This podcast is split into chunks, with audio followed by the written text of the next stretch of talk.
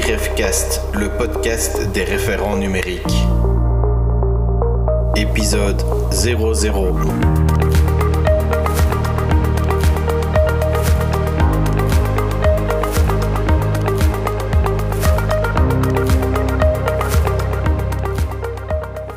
Salut à toi, j'espère que tu vas bien. Je te propose aujourd'hui de nous retrouver autour d'une thématique qui va occuper quelques épisodes, la symbolique des couleurs dans la création de ressources. Que veut-elle bien dire Comment l'œil et le cerveau de nos élèves reçoivent ou ressentent ces informations? Quels messages font-ils passer? T'es prêt? Alors let's go, on commence aujourd'hui avec la couleur bleue.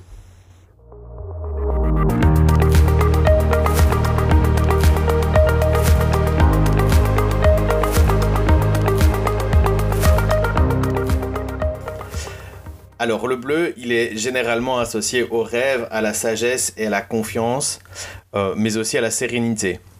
Il est aussi employé pour symboliser la fraîcheur, d'où sa forte présence dans les boissons. C'est une couleur qui est très utilisée en Occident en fonction de l'âge, du sexe, la catégorie. On va changer le type de couleur bleue. Par contre, euh, c'est une couleur qui a un impact psychologique et qui influence vraiment nos sens. Alors, dans quel secteur on peut retrouver cette couleur bleue?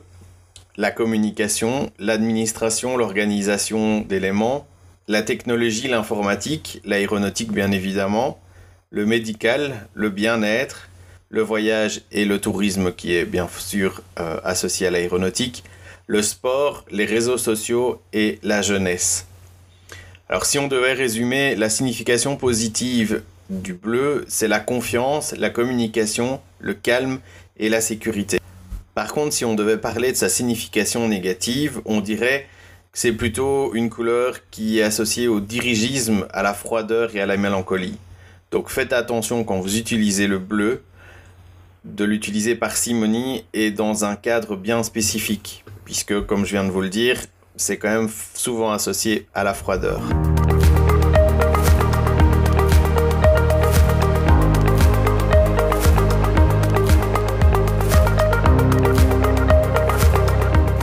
Alors pour toi, bonne ou mauvaise idée d'utiliser le bleu dans la charte graphique? Est-ce qu'elle représente les émotions que tu souhaites associer à ton cours? On se retrouve demain pour une autre couleur et en attendant, tu trouveras ce podcast en replay. À demain pour d'autres couleurs.